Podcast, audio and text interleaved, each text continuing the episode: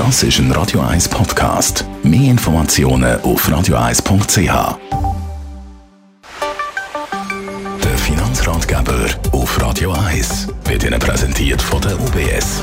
Und diese Tipps gibt uns Stefan Stotz von der UBS. Wir haben ja sehr tiefe Zinsen aktuell, Minuszinsen teilweise, Inflation. Das sind äh, so die Schlagwörter, die die aktuelle Zeit prägen.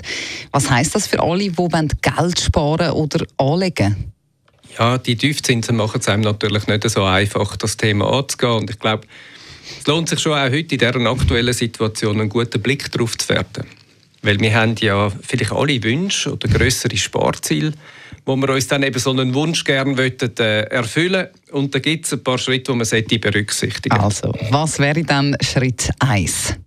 Erstens mal ist es sicher wichtig, dass man eine gewisse Liquiditätsplanung hat. Dass man sich Gedanken macht, was kommt dann so jeden Monat rein und was braucht man dann im Sinne von Haushaltsausgaben. Mhm. Wo wollen wir auch noch ein bisschen Reserven haben, falls mal etwas kommt, wo man dann so, ja, vielleicht nicht damit gerechnet haben, aber dass man sich wirklich ähm, einen Gedanken macht, wie viel Cash-Reserven wollen wir haben in unserem Haushalt.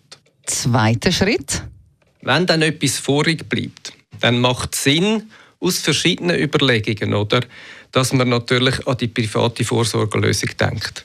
Weil der Teil, den man vorig hat, und gerade wenn man Arbeitsnehmerin oder Arbeitnehmer ist, aber wenn man selbstständig werdend ist, lohnt sich schon, Teil von dem Geld vielleicht auf eines der wichtigsten Sparziele zu investieren, nämlich auf den Moment, wenn man nicht mehr schafft und dann irgendwie pensioniert ist und froh ist, wenn noch Geld kommt.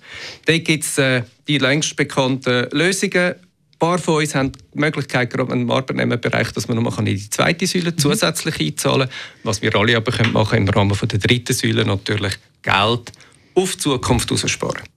Und dann kommen wir zum dritten Schritt. Da geht es um den, sagen wir mal, Spaßfaktor. Im dritten Schritt geht es dann vielleicht schon darum, eben Geld auf die Seite zu tun, weil man Träume hat, oder? Ein paar träumen von einem Jahr im Ausland oder einer grossen Reise. Andere wünschen sich etwas Eigenes zum Wohnen bis an ähm, zum Camper oder was auch immer das da kann kommen. Und da gibt es natürlich auch Möglichkeiten, eben dort dann bewusst auf das anzusparen. Ähm, das heißt, im Niedrigzinsumfeld gibt es doch nicht wahnsinnig viel Zins. Also kann man sich überlegen, wenn jetzt das Sparziel nicht gerade im kurzen Bereich ist, sondern eher im mittelfristigen Bereich, wie könnte ich dann das Geld investieren, dass auch etwas retour kommt? Gibt es zwei Möglichkeiten. Das erste ist, man geht direkt in Aktien rein. Das heißt, Sie kaufen eigentlich über einen Aktienanteil von einem Unternehmen. Da gibt es natürlich auch unterschiedliche Unternehmen. Da gibt es ganz viele Möglichkeiten, sich zu informieren. Das Schöne an dem ist, es gibt eine Dividende. Also es kommt Geld irgendwo retour. Ich glaube, auch sehr viele Dividendentitel sind sehr gut gelaufen in der letzten Phase und haben sich eine hohe Attraktivität gefreut. Und auf der anderen Seite gibt es die Instrumente, wo sie nicht nur in einen einzelnen Titel investieren, sondern eben in einen ganzen Korb voller Titel oder Instrument. Das sind typischerweise dann Anlagefonds.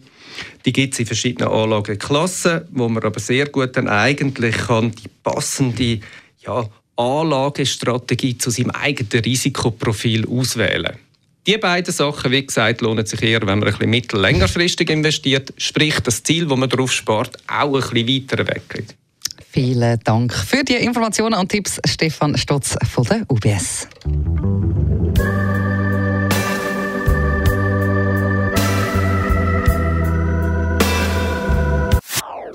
Das ist ein Radio 1 Podcast. Mehr Informationen auf radio1.ch.